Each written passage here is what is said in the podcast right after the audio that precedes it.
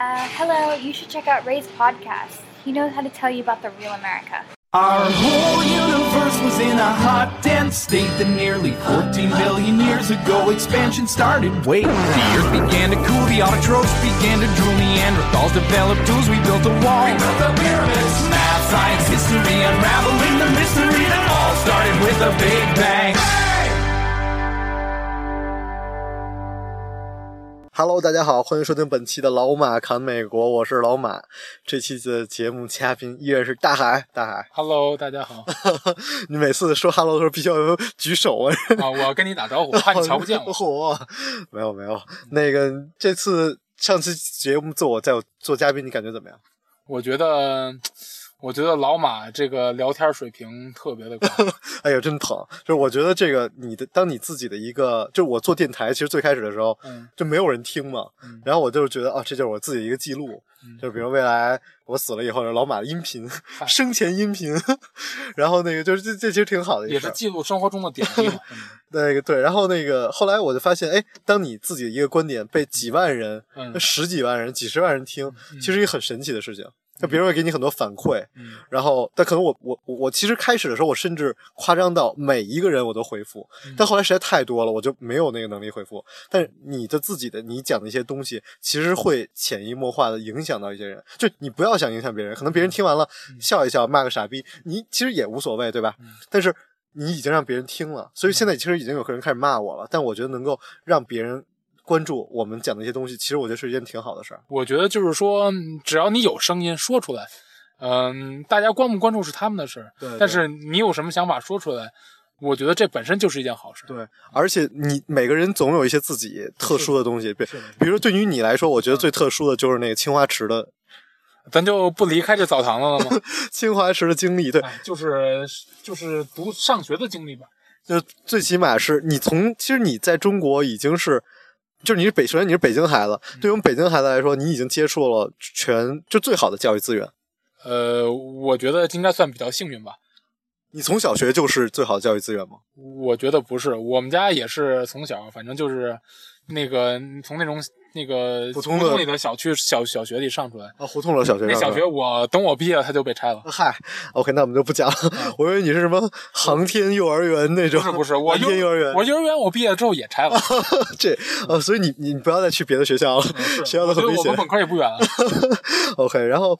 中国对于对于我们普通的一些读大学来说，因为我也在国内读的大学嘛，对，所以我们对于中国读的大学教育会有很多的反感。然后，但是你们学校又很特殊，清华大学是中国最好的大学了，就你们已经享受了中国最好的教育资源，有那么好的那么讲座，有最好的大师，然后。那那么你后来又来了美国，你在美国读博士期间有教课吗？呃，我们是 TA 了吗对我们这个 program 要求待一年的本科生，？TA 就是要 TA 一年。对，对，所以当你对比美国的本科生，你有一个什么样的感受？因为我自己的感受可能会更直，更更不能说直观吧，更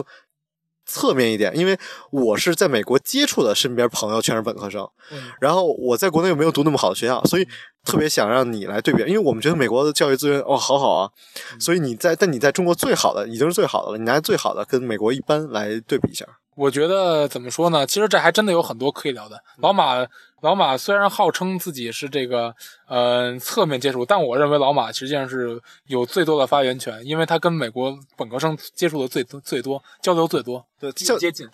像我们比如一个 party 的时候，嗯然后有一个 TA 突然来我们 house party，因为我们一般都是 house party，嗯，就是很小型的，然后突然有一个 TA 来，然后我们就所有人都会跑到另外一层，哦，就是疏远那个 TA。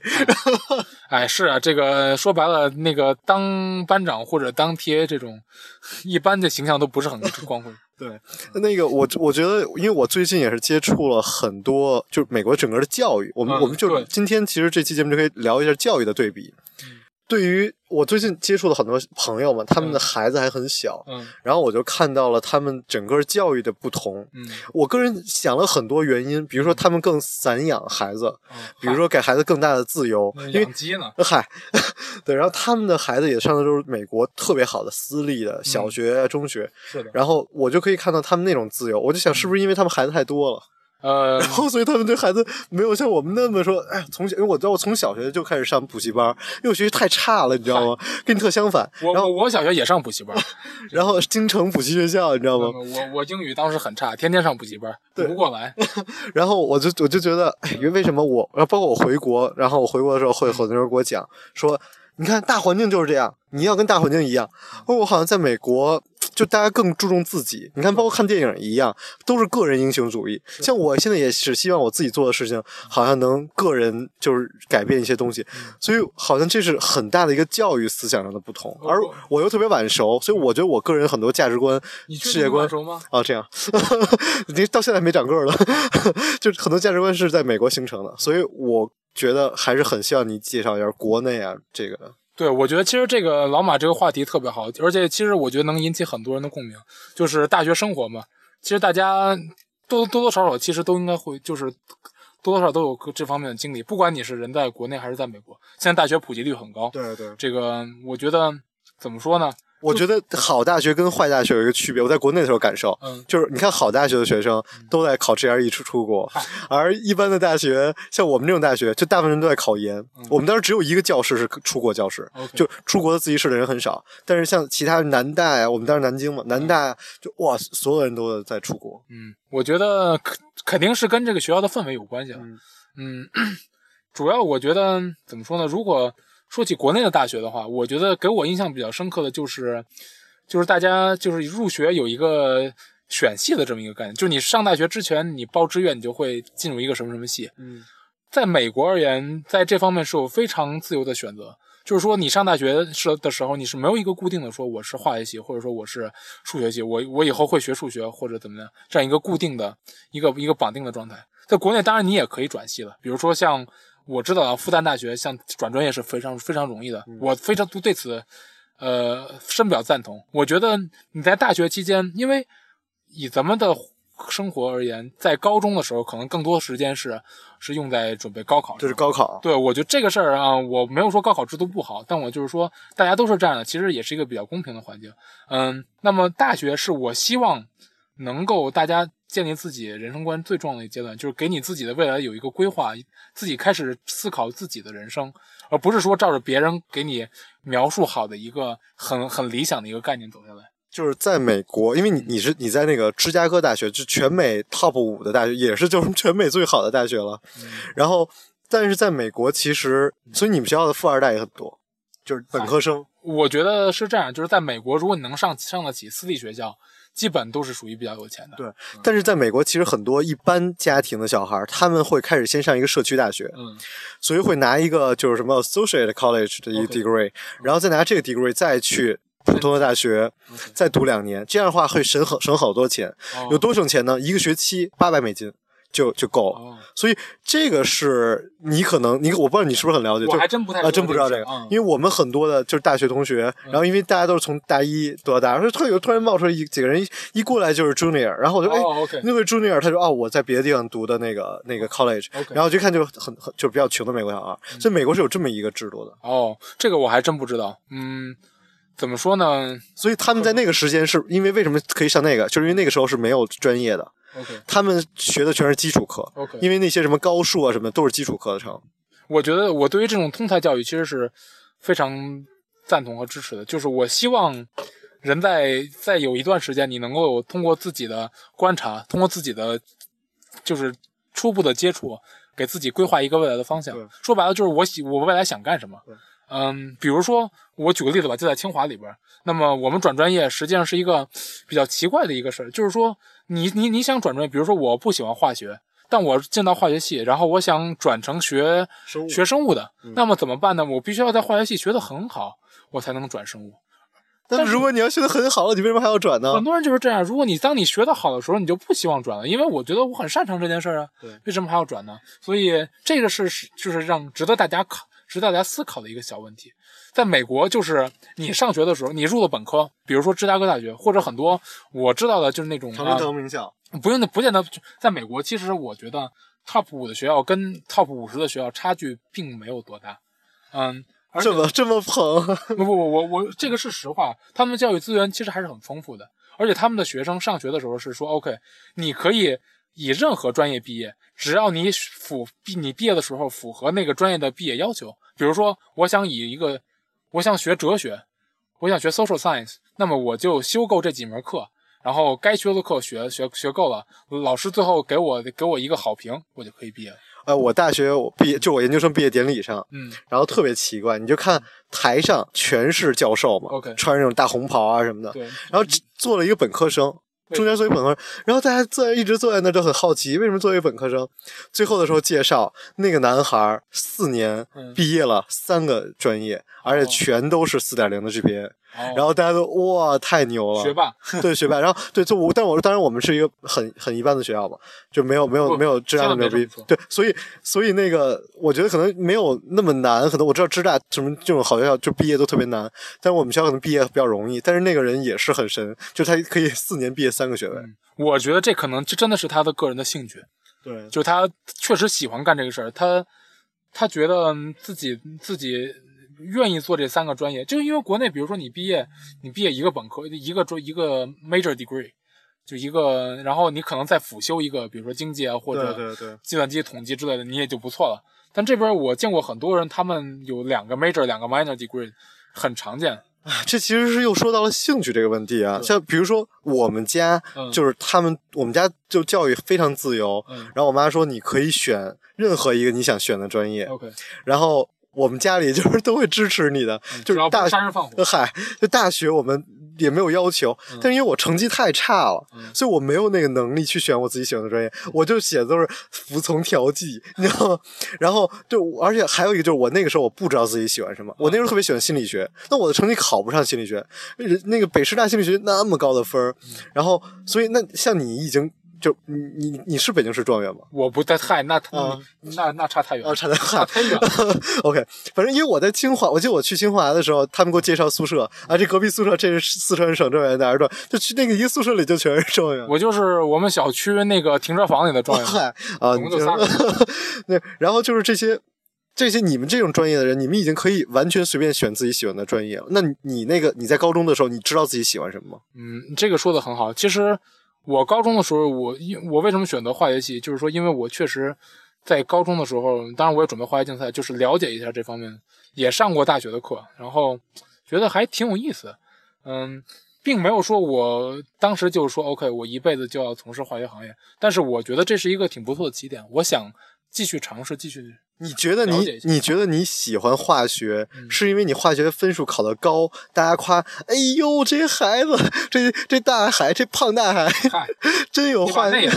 那 那拉上了，那不那这个真有化学天赋，嗯。然后你真那个牛，你才喜欢，而是你真的就源自你内心的喜欢。嗯，我觉得可能更多的是来自于我自己的思考吧，因为说白了，嗯当时在高中里边，就大家其实学的都不差嘛，所以你也很难说你哪个比别人好或者不好。那你奥数奥奥数奥赛参加这个拿奖了？我我我其实化学没拿奖，我生物拿奖了。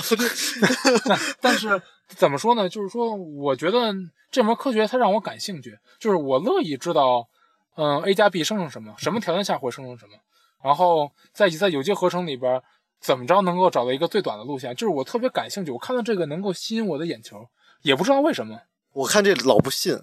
因为因为我摸不到，然后嗨，是是这样，但会就举个例子吧，我我不擅长数学，就是我微积分就学不会，你让我怎么记我也记不出来那个，对，所以我记吃了我也不行。对我，我其实特，我就是当我们家人跟我讲你可以选择任何你喜欢的专业的时候，我发现在我嗯就并不知道自己喜欢什么，而我个人已经是一个兴趣非常广泛的人了。比如像我就是太广泛了。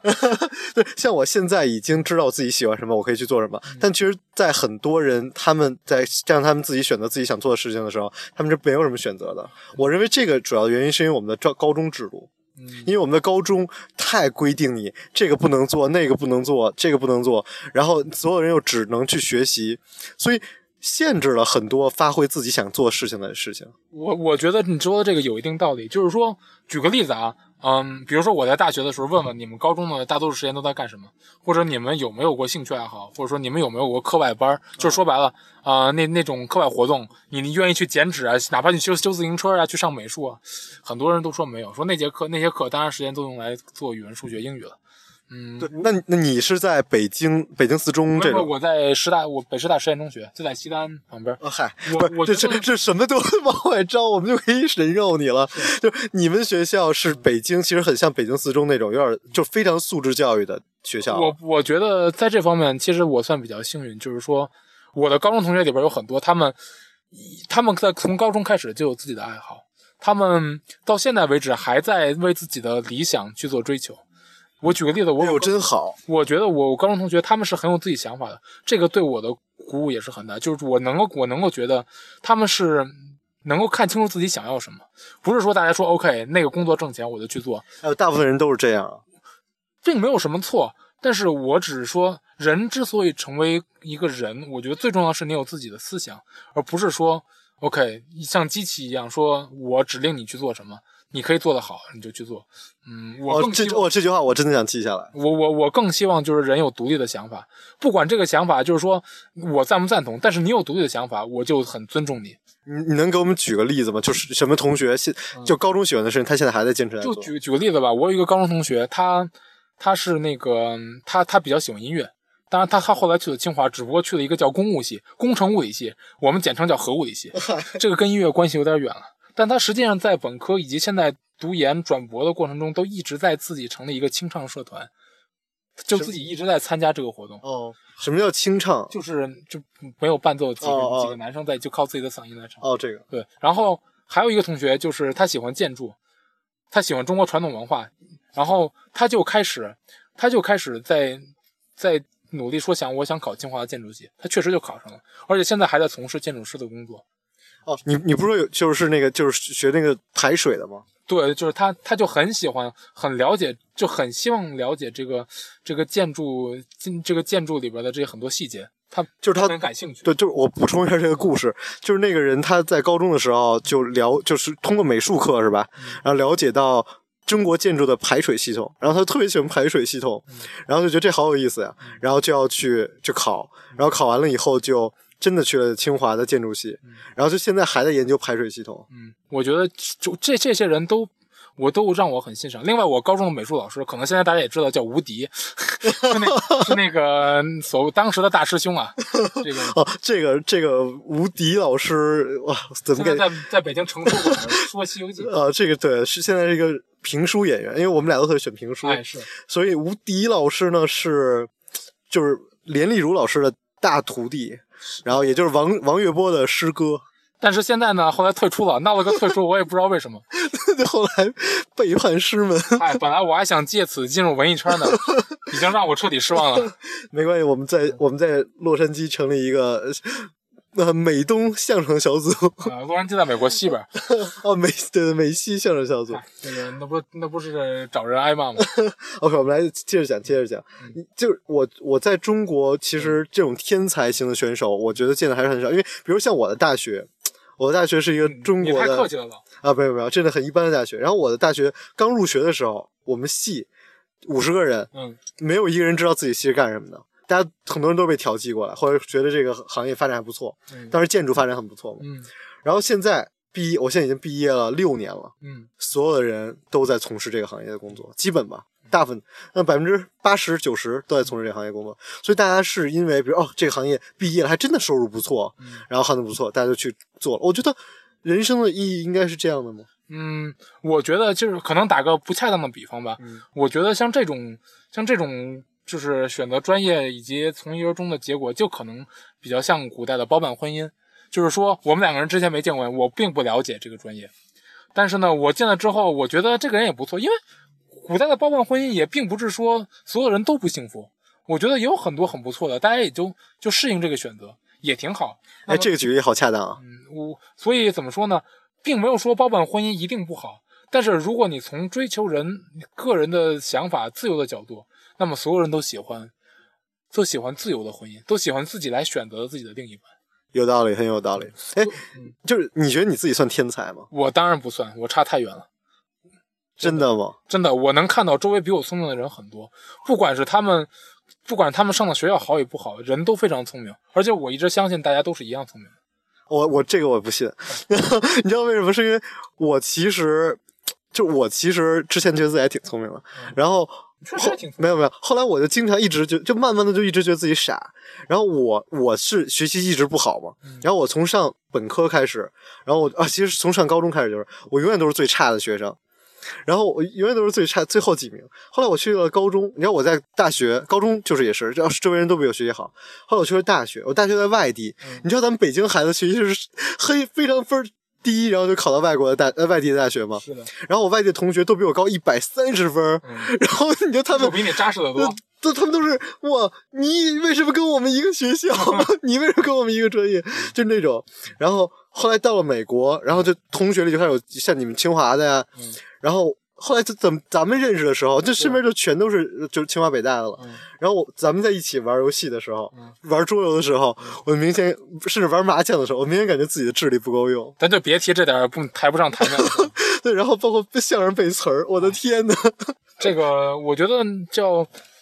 各有所长吧。比如说老马就特别擅长聊天儿，老马就很喜欢这个了解各种各样的文化。啊，我觉得这种兴趣爱好就是很多人其实都都并不具备的。啊，不要不要这么互相夸夸奖。你接着讲自，你就为什么觉得像你已经哇能上清华，然后能在美国最牛逼的学校，然后又全奖啊什么的，就你你已经就你为什么觉得自己还不算天才呢？这个事儿就是这问这问题问问的太傻逼了。呃应该就是说我看到周围有好多比我聪明的人，应该这么说。那那我特想就是对，其实我问这个问题想引出来的就是嗯能不能对比一下中国、美国两个国家的天才？我觉得，嗯，这个说的还挺好的。我觉得，比如说吧，呃可能我因为我嗯对国内的教育教育的这个成果啊，只只是有片面的了解，因为大多数时间就我在读 PhD 的时候，在美国可能关注的还多一点，那个时候开始关注，所以我觉得国内的天才很多是从小就培养出来的，比如说。啊，我呀，这个小孩真聪明，这么小就会背九九乘法表，哎呀，这么小就会背圆周率多少多少位，然后那个猪脑速算非常的快，然后各种各样的这个问题对答如流，脑筋反应很快，是吧？这样都管叫天才。但是你是说美国是吗我？说的是中国哦，，中国在美国，其实小孩的时候，我觉得他们很多人都是很基础的、很笨的，但他们学会的是人跟人打交道，学会的是自我的一种判断能力，以以及以及一种很强烈的自我认同感。就所以这个好好有道理，就非常对啊所以我觉。得他们上大学的时候会觉得，OK，别人做什么不要紧，我喜欢干这个我就去干。你们爱说什么说什么，也没有人说我说为什么我喜欢学统计，而别人喜欢学经济或者学生物、学数学，这个并不要紧，只要我做得好，我就自己欣赏我自己。就是其实国内对于美国数人数学差特别一个狭隘经，常调侃这经常，调侃这件事，但其实美国人的数学非常好。你们看到的那些是没有没有受过教育的人，什么参什么销售员啊什么的，而很多美国人高中就开始学微积分，所以很多美国人他们可能小学的时候数学不好，但是未来美国的那种就是高数的教育体系是非常非常好的一个体系。我深表赞同。而且说实话，美国的教育不仅仅是从大学，那些很那那那那些就是受好教育的人，他们从小到大都受到很严格、很严酷的培训和筛选。所以说，咱们老说美国素质教育，上课可以把脚放在桌上，可以随意提问，但是你没有看到他们家长带他们去练钢琴，带他们去参加各种各样辅导班，他们实际上也有。我现在朋友他们的孩子都会三门语言，是的，就是真的我都惊呆了。上课用英语，跟朋友聊天用啊，上课用西班牙语，跟朋友聊天用英语，然后回家还要说中文。是的，是的，我觉得真的是通才，对，什么都会。而且那些天才型的美国的同学，我觉得在大学里也经常可以见到。就是我记得听你讲过一件事，就是你你的 TA 里边有一个小孩儿，嗯他就是你教他嘛，因为你是老师嘛，嗯但是他学了一个学期之后就比你还厉害。这个是是发生在我身边的一个事儿。嗯呃，其实不是我，是我女朋友她带的一个学生，是她教的是一门就是普通的数学课，嗯针对的是大二的本科生以及需以及那些文科或者就是说需要一些数学基础的研究生的课。然后那其中有一个学生就是。他非常他他已经他已经学过一个学期，然后对此非常感兴趣。每次在 TA 这个回答问题的时候，他都能提出一些很有个人观点、很独到的见解。这个人在在几个学期之后，他就可以跟几个 PhD 一块儿上很深的一门资深的数学课，我们叫我们叫中级那种数数数学的课，嗯而且学的比所有人都好。他他是发自内心的喜欢，他是平时就花时间研究，他就喜欢编程，他就喜欢拿笔拿纸来算，好牛啊是！发自内心的。这个人现在本科生毕业之后就去创业，做得非常好，很聪明。好牛啊！嗯我身边只有一个朋友，就是那个朋友，他也很神奇。我每次见到他，一定就醉醺醺的，嗯是吗就我什么时候见到他都是醉的，因为我每次都是在不同的朋友 party 里见到他。哦，然后，然后这个人也是特别反对美国的教育体制，因为为什么？因为我们那个学校是一个 engineer school，所以都基本都是男生，嗯所以我们喝多了聊的 就是中美啊，聊聊一些政治啊，骂美国啊什么的嗨。然后他就是每次都特别讨厌，所以包括他连我们的颁颁奖典礼他也很讨厌。但是毕业典礼，毕业典礼他也很讨厌，然后他就没有去参加。然后，但是我我毕业典礼那天他也毕业嘛，嗯然后就看到他脖子上挂了一个金牌，就是我们学校是只有 GPA 四点零的人才能挂金牌。哦，然后就他也是就每就是很有性格的那种感觉，就我是不是你在美国会见到很多天才，就好有性格呀？是的，是的，我觉得怎么说呢？在国内的话，可能大多数的就是我其实比较不欣赏的，就是家长会提出一个说，你看别人孩子怎么怎么样，你怎么不向他们学习？我觉得每个人有自己的生活轨迹，跟别人比是没有必要的，这是一种盲目的判断。哎，我特别讨厌这个，因为我小时候总是被这么讲，你别人都会这个，你怎么不会？我我傻行吗？我就是傻，不不 我就会不了，你这非要这么逼我。每个人有自己的兴趣爱好，这个一定要尊重。所以，在美国而言，我真的是给我一个感受比较深的，就是他们并不在乎，就也没有人会苛责说，哎，你看别人学习好，你为什么学习不好？他们只会说，OK，你有自己好的点你，学不好，说明你对这个不感兴趣。那么你有没有感兴趣的？是一种很建设性或者说很 positive 的一种想法。对对，而且他们会鼓励说你去找自己喜欢的，各种从各种各样的途径都会去鼓励你开发自己的一种想法。你你在清华的时候的同学里的那些天才，你认识你你有觉得谁也是觉得哇，这个人真的就是天才？我觉得周围好多好多好多人都是天才，从各个方面，不仅仅是说从考试，这个只是一个很很肤浅的一个方面。嗯我觉得从他们跟人打交道，从他们处理处理问题，这个这个就是在思考一个问题的时候，他的 critical thinking 就是他他的那种创造性创造性非常非常的好，让我觉得在学校的学校里认识很多朋友，这是很不错的。他们现在在在中国还是在美国？他们大多数反应该说中国、美国都有吧。我觉得，而且都都混的还算不错。就是他们有追求，就像你说的美国那种小孩一样，他们有直接爱追求自己想做的事情吗？我觉得，说实话，我不得不说啊，有一些我在清华遇到的同学，实际上他们上大学之前也没有怎么思考过这个事儿。还是我其实我并不说羞于把它拿出来说，嗯这个事儿嗯挺常见的。就谁谁上大学的时候就想好自己一辈子干什么，或者说认真的想过这个事儿，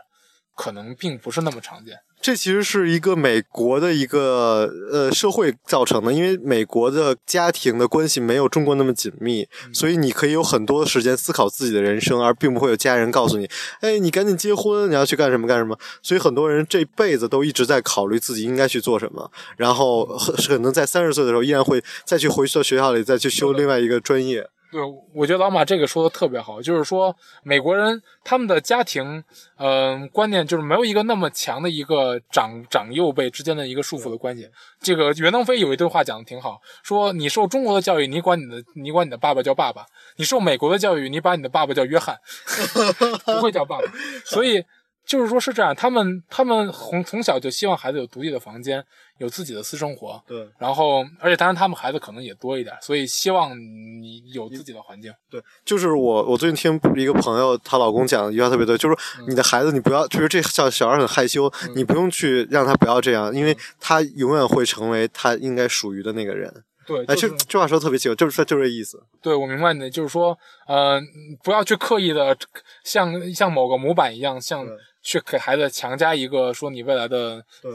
目标或者方向。就你这期节目本来想找我录的，不是是想讲一下清华大学、哦没有国内就没有美国大学好吗？你就是你就就清华，我觉得已经很好了，为什么你还要批判呢？我我怎么说呢？对于清华，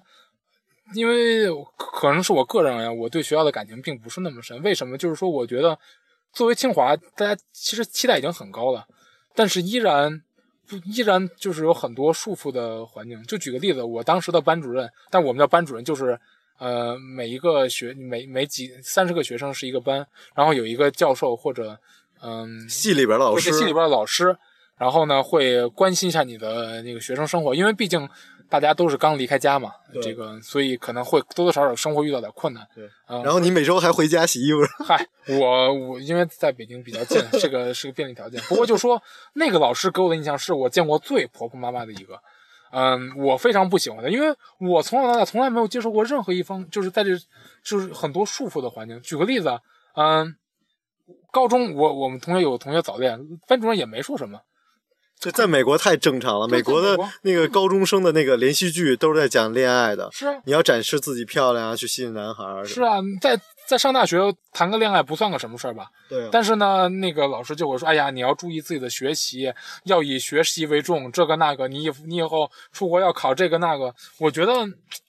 所以就很奇怪，其实都已经到大学了，依然不会注教育你，你应该寻找自己喜欢的方向，你想成为什么样的人，而依然只让你去做别人要做的事情。就我觉得就是你这个说的挺对，就是说，嗯，我不希望学学习好成为唯一的衡量标准。每个人有自己的兴趣爱好，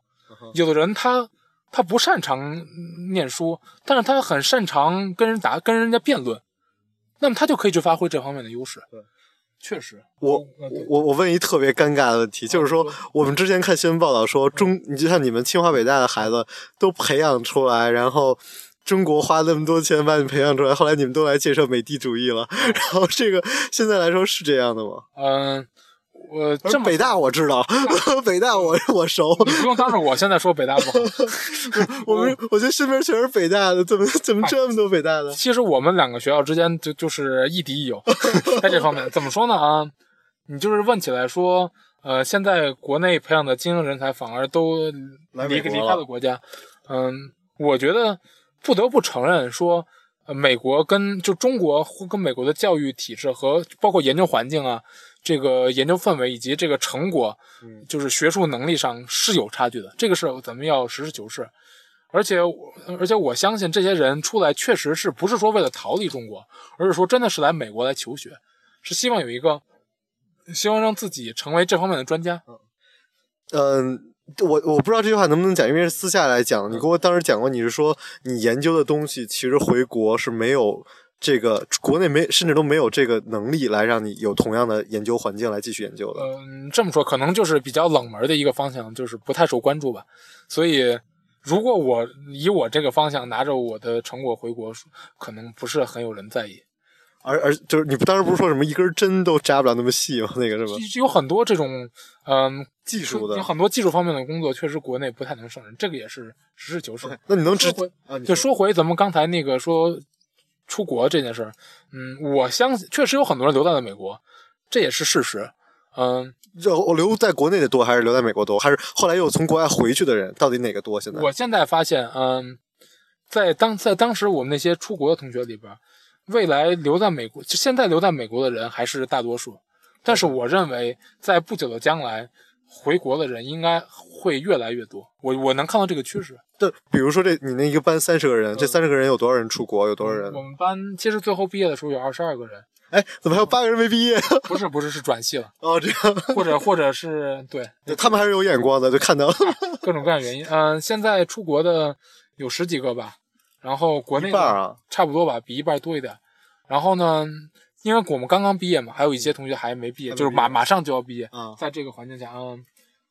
我觉得现大多数人还是会优先，就是会在美国这边看看有没有发展的环境。OK，我来讲一下就比较红红砖的话，我们的国家的副总理刘延东啊，嗯前一段时间刚发表一个文章，呃，一个一个一个讲话，我觉得还蛮有意思的。他说我们国家之前特别希望华人的发展，就希望就是对于华海外华人的发展，就希望让所有的华人回国。嗯，他说现在觉得其实无所谓。他说你们华人在国外发展好了，对国家依然是帮助。我觉得因为因为你们你们更了解中国，你在国外研究好的东西，直接我们拿拿回来用就好了。所以这个是其实是国家对于就是你们这帮人的一个最新的一个态度，其实我觉得也挺好的。我我对此我其实之前没有了解过这段讲话，但是我觉得说的挺好的。说实话，嗯，大多数出了国的人都想念国内，因为毕竟就是说更受重视。呃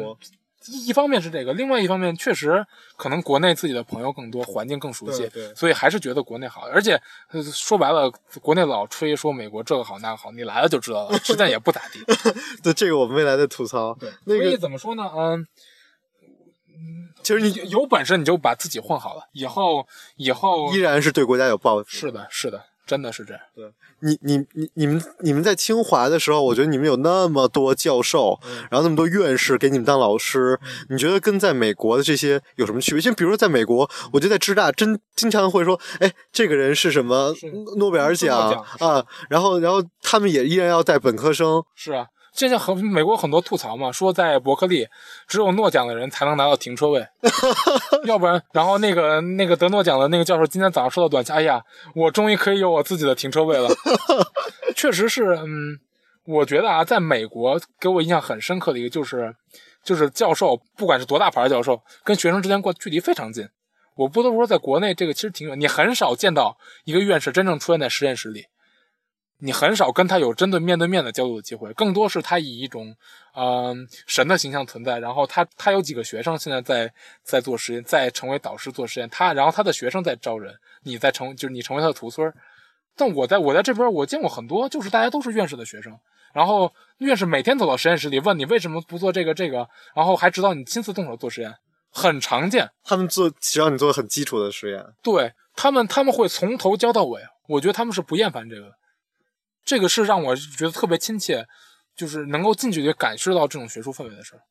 是的，而且其实你知道，国就是国内对于嗯现在对于科学家或者说对于这个已经是有一些反制了，然后让我特别不不开心。能举个例子？就比如说，大家会说，你看那帮教授胡说八道，这个什么什么，这帮这帮科学家、这帮教授就在那儿圈钱，嗯院士就在那儿骗钱。是的，我我也听到过多多少少有这方面的风言风语。怎么说呢？就是嗯谁都希望挣钱，这也是实话。教授呢也希望自己赚钱，我觉得这个并没有什么错。对，但是凭什么让人家都已经读了那么多年书，还要一直穷下去呢？我但我确实希望教授有一个，就是说能够能够看重自己的名声，有这么一个观点，就是呃，我自己成为一个教授，我希望你很尊重你自己，你你很看重你写的推荐信，你是认真的认真的知道这个人，你才去推荐他，对吧？而不是说 OK，你给我点钱，我给你写封推荐信。我认为这是一种这种买卖不太方便，包括说我和我其实知道很多国内，比如说赚钱就是，比如说我教授出个名。我我以我跟这个公司合作，公司来给我点钱，然后我们申请一个什么什么经费，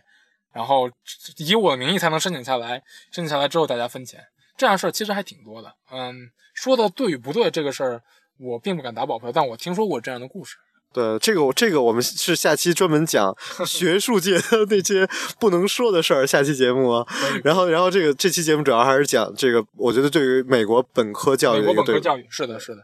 所以，所以我我就说，在美国本科，我现在因为你看的都是最优秀的那些小孩，我们讲了半天天才啊，美国本科教育一定也有他自己的问题，有肯定是也有很多问题。比如说，我我的很好的朋友，马来西亚的朋友，嗯他们那儿上大学是非常多钱的，所以并就是你知道，国内学费其实其实很很便宜，很便宜了啊很便宜，就几几千块钱。然后然后那个，比如说。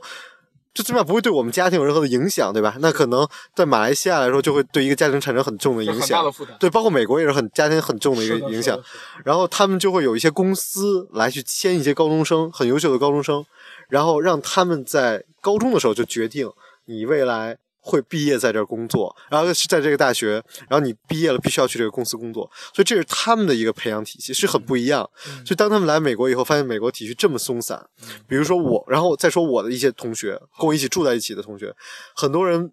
可能要读五年、嗯读七年的大学，大学因为毕不了业，或者是成绩太差了，又挂了一科。然后我和人有同学读到大四，最后就 drop 掉了，就最后直接就 quit 了。然后我觉得很，就是很，我我不知道怎么讲这些，就也挺遗憾的吧？也挺遗憾的。是的，是的。嗯所以每个地方应该是有不同的问题，但是依然想觉得是觉得你在中国是受到了最好的教育的一个环境，然后你依然觉得没有美国好。嗯，确实吧，我觉得可能国内，呃，前五名的学校的教育水平，可能也就在美国前五十名的水平吧，跟前五十名的水平差不多。就你觉得，就你们学校的那种，但现在其实已经不是说排第几，对，不是排名对的问，题，已经排名不这是体系的问题了。嗯，是的，多多少少，我觉得国内体系还是在变好，只不过还是有很多就就是很现实以及，嗯，就是确实急需做出改变的方面，确实，比如说我们在读书的时候也会接触到很多 G One，就是那访问学者他们这些访问学者都是国内一些大学的教授什么的。嗯。然后当我们跟他聊的时候，他们也满肚子的委屈，他们也会说：“哎，我们怎么样怎么样。”然后我说：“那个讲什么不好？”我说：“那你们来美国了，你们能不能稍微学习一下？”但是他们又其实又学习不好，因为他们又年纪太大了，所以他们并不能真的融入到美国的大学，看到美国的这些体系。他们只学一些特别皮毛的东西，或者去教教会蹭蹭饭。我我所以对，所以所以我当时也是特别无奈。然后我我我也是当然一定是希望国家的那个国内的，就是本科体制有一些改变的。是啊，呃，你说这个其实挺好的一个问题，就是说，我觉得啊，这个可能更多的是一种个人的角度，就是说，如果这个人喜欢抱怨，他觉得国内体系不好，那他来美国之后，其实他他也会觉得美国不好，只不过他最后决定，比如说在美国发展或者在国内发展。对对访问学者是一个嗯、呃挺大的一个群体，对，我而且我而且我觉得挺有代表性的，因为他们在国内实际上是有一定社会地位，就已经拿到教授的职位。对对但是又愿意来美国，嗯，不仅仅是为了深造，也是说出来见见世面。当然，也有可能是躲避国内的某些环境，他可能太看不惯了。嗯，具体的我不是非常了解，但是确实这是一个挺好的一个话题。行，我就我们就不聊访问学者了，因为就是你知道，我做这个电台之后，会有很多美国朋友说：“哎，我能不能上你电台啊？”然后就是我说：“你想聊什么呀？”我想吐槽访问学者，然后已经很多人了，说我光吐槽访问学者能吐槽俩小时，还有人说我能给你吐槽两天，就是这个是是很搞笑的一个群体。然后呃，我们有机会再聊，我们就对于美国的本科或者中国你们学校或者中国的本科，你还有什么想跟大再跟大家分享的，或者给大家一些建议？我可能我在这方面，就我最发自内心的就是希望，希望所有人能够自己有自己的想法，呃，不要随波逐流，真的能够自己给自己有个评价。说特别好。嗯，我我在读高中的时候，还也有像清华北大的人，然后来我们学校卖书，然后后来发现都是假的，就是让希望他能考上清华北大，然后当做一个那个神一样的人存在。所以，所以其实当时记得看那个有一本书叫《哈佛女孩刘亦婷》啊，对对对，好多这种呃大理丸式的书，这个人家自己有自己的家庭，不可不是所有都可以模仿，而且我觉得刻意模仿的也没有必要，你就自己做自己还蛮好的。对，嗯，所以所以其实。所以我我就肯定很多人想问说，哎，怎么考上清华啊什么这种？我觉得这种问题我都懒得问你。呃，我觉得也没有必要，我我现在肯定也考不上清华。你现在是现在哎，现在主要认识我了。那，我我觉得我觉得这种问题我就不问了。所以行吧，感谢你分享这些中美的差异啊，这这种见识，我觉得还很有意思。嗯、我觉得这也是个很好的话题，我也挺希望听到各种各样的声音，然后老马再跟我补充一下。我我确实这是因为教育是真的是是一个国家的根本，如果能把教育体系做好的话，对各个方面都是有有所提升。对，真的。我我我之哎，这就讲到反制，你知道吗？在美国中学嗯就是公立高中那种 bully 啊，对，打老师啊，然后呃 bully 怎么翻译？bully 就是叫凌辱是吧？就类似于暴力之啊，的，凌迟，哎，不对，一个比一个狠。然后，然后特别多，然后，所以其实美国教育也有很多问题，但其实我认为反制是一个特别愚蠢的事情。就当我们的开始看不起那些教授，嗯，然后觉得他们有些问题的时候，其实已经开始有些反制了。我觉得，比如有一个人想去读博士，不要说因为他什么要结婚，不让你去读女博士，这这对于个人追求都是非常好的。我身边我见到太多女博士，人又好，然后什么又会，然后长得又漂亮，然后什么都好，这非常好啊。是各个非常非常优秀的人。对，所以大家看到那些新闻，是因为那是新闻，而不是真实的。而那些新闻是因为你你会感兴趣，所以他们才会报道出来。而真正他们就讲，比如说一个清华毕业生高工资，然后然后什么，他他不会觉得意外，所以这不会成为新闻。而这其实才是真正的。而可能那些什么北大毕业生去卖猪肉，这些东西很个别才会被报道出来。呃，确实说的就是新闻嘛，肯定有它自己的卖点。其实生活肯定不会像他们都报道的那样，对对对，那人类早就毁灭了。好就是本期的老马侃美国，我是老马，我是大海，那我们下期节目再见。拜拜。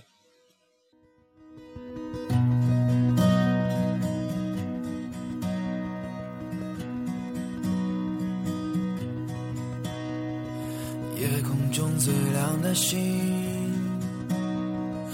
能否听清那仰望的人心底的孤独和叹息？哦，夜空中最亮的星，能否记起曾与我同行、消失在风里的身影？祈祷拥有一颗透明的心灵和会流泪的眼睛。给我再去相信的勇气，哦，越过谎言去拥抱你。每当我找不到存在的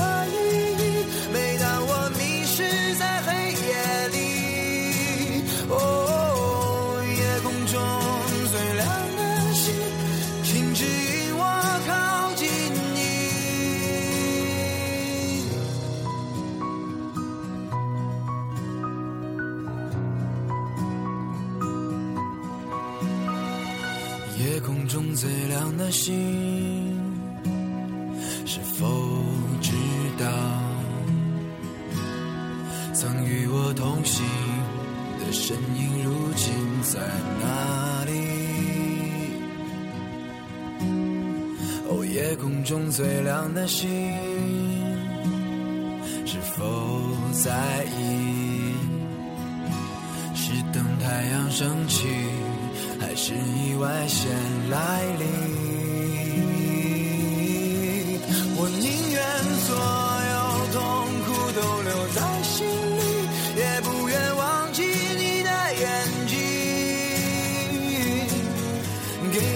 去相信的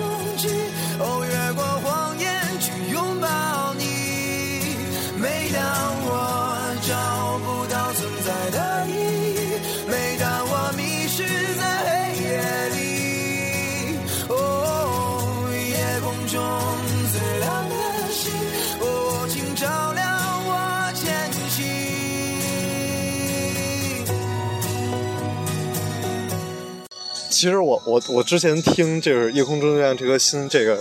歌，当年特别惨，就是我在开车离开芝加哥的时候，然后下着大雨，因为我自己一个人嘛，就是一车的东西，然后边听这个歌，然后边听边哭，你知道吗？这这首歌确实挺让人有感触的。然后，哎，然后我觉得现在就是我们能就是把这当一节目来录这些事儿，然后哥儿几个吃点儿喝点儿聊聊，我靠，我觉得感觉哇，真他妈爽！哎，确实这个这个经历确实一辈子都很难忘。我我就现在就是 坐在大海的车上，开的乱七八糟这破车上，破奥迪上，破奥迪，但是感觉真的是啊，一定要记录下来，所以我要在这首歌期间，然后把这段话留下来。